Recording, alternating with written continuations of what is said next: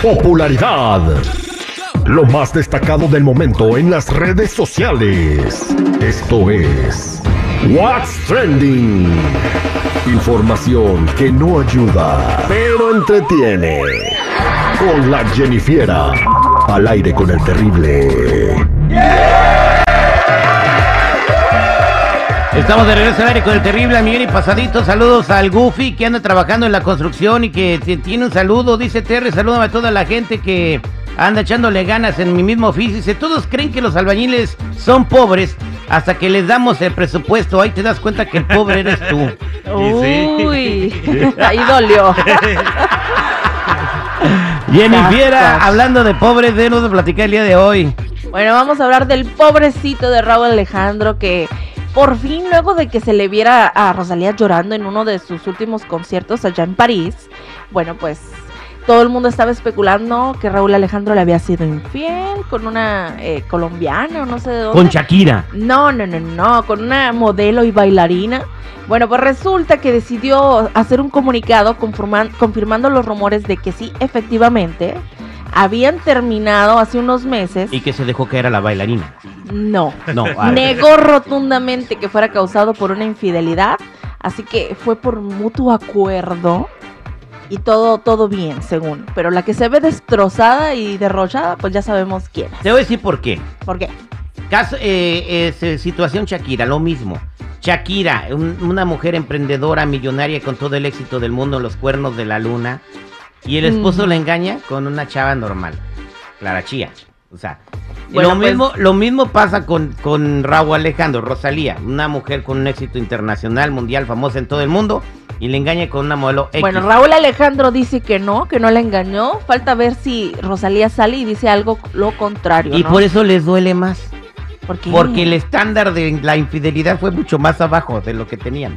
Bueno, pues falta que salga Rosalía y diga sí, mentiroso, sí me engañaste, tururú, tururú.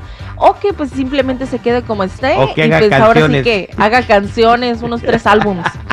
Pero bueno, chicos, hablando de canciones nuevas, Kenny García, que es Kenny, Kenny, elogia a Karim León y dice que se siente muy orgullosa de poder conformar una colaboración juntos, ya que nos compartió un pedacito de lo que vendría siendo Te lo agradezco, una colaboración entre Karim León y Kenny García. Escuchemos.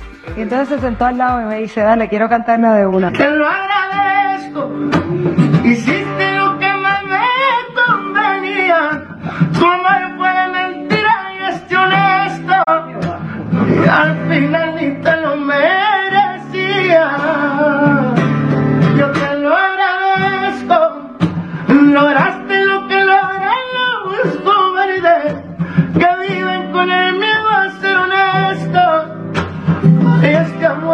te quedo grande, te quedo grande.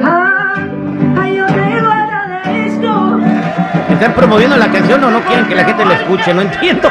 Bueno, ahí se ve como que la están enseñando, ¿no? Cuando la estaban, yo creo, ensayando, no sé, bueno. Porque, pues, es- si están, la están presumiendo, yo creo que pues es- es- debieron haberla pues, porque está bien gacha. A lo mejor todavía faltan los arreglitos, la música Está gacha.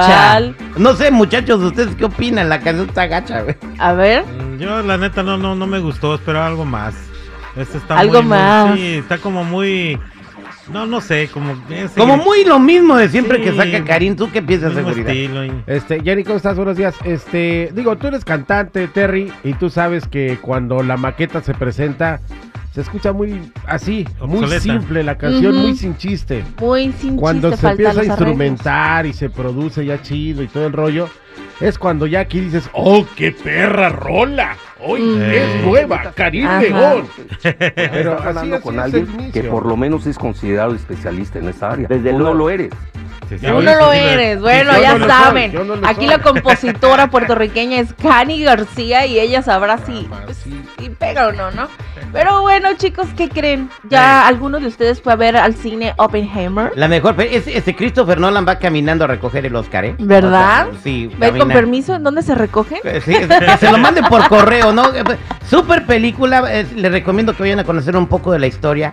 Está padrísima la movie. Pero ¿qué Eh, pasó con. Oppenheimer? Bueno, chicos, pues un sobreviviente a la bomba atómica de Nagasaki reaccionó a Oppenheimer y este señor se llama Yasuaki Yamashita y es un hombre de 84 de años de edad que vive actualmente en México y logró sobrevivir a la bomba atómica. Bueno, pues fue al cine a ver y aunque él reconoció que fue algo muy doloroso, una experiencia pues traumática revivirla, eh, considera que es necesario que se presenten este tipo de películas para que las nuevas generaciones conozcan la tragedia y puedan evitar episodios similares en el futuro para que no se repitan. Bueno, imagínate, la bomba atómica destruyó una, una, en aquel entonces, una ciudad completa. Dicen que si se suelta una bomba de las de ahorita, de las nucleares de ahorita, se desaparece un país, güey. O sea, Oye, Terry.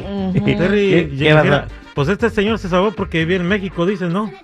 Ajá. Actualmente vive en México. Güey, Chico Moral. Ay, Ay. por favor. el- Ay, Dios mío. Perdón, perdón. No se reciben llamadas ahorita, güey. Ay, Dios mío. Chico Morales, te pasas de Sí azteca. desayunaste, ¿verdad, chico? No, todavía Sí, no. no, Jenny. Francamente se los digo, dan pena, Oh. señores. Bueno, chicos, así estuvo el asunto. Así que ya saben, si gustan seguirme en mi Instagram, me encuentran como Jennifiera94.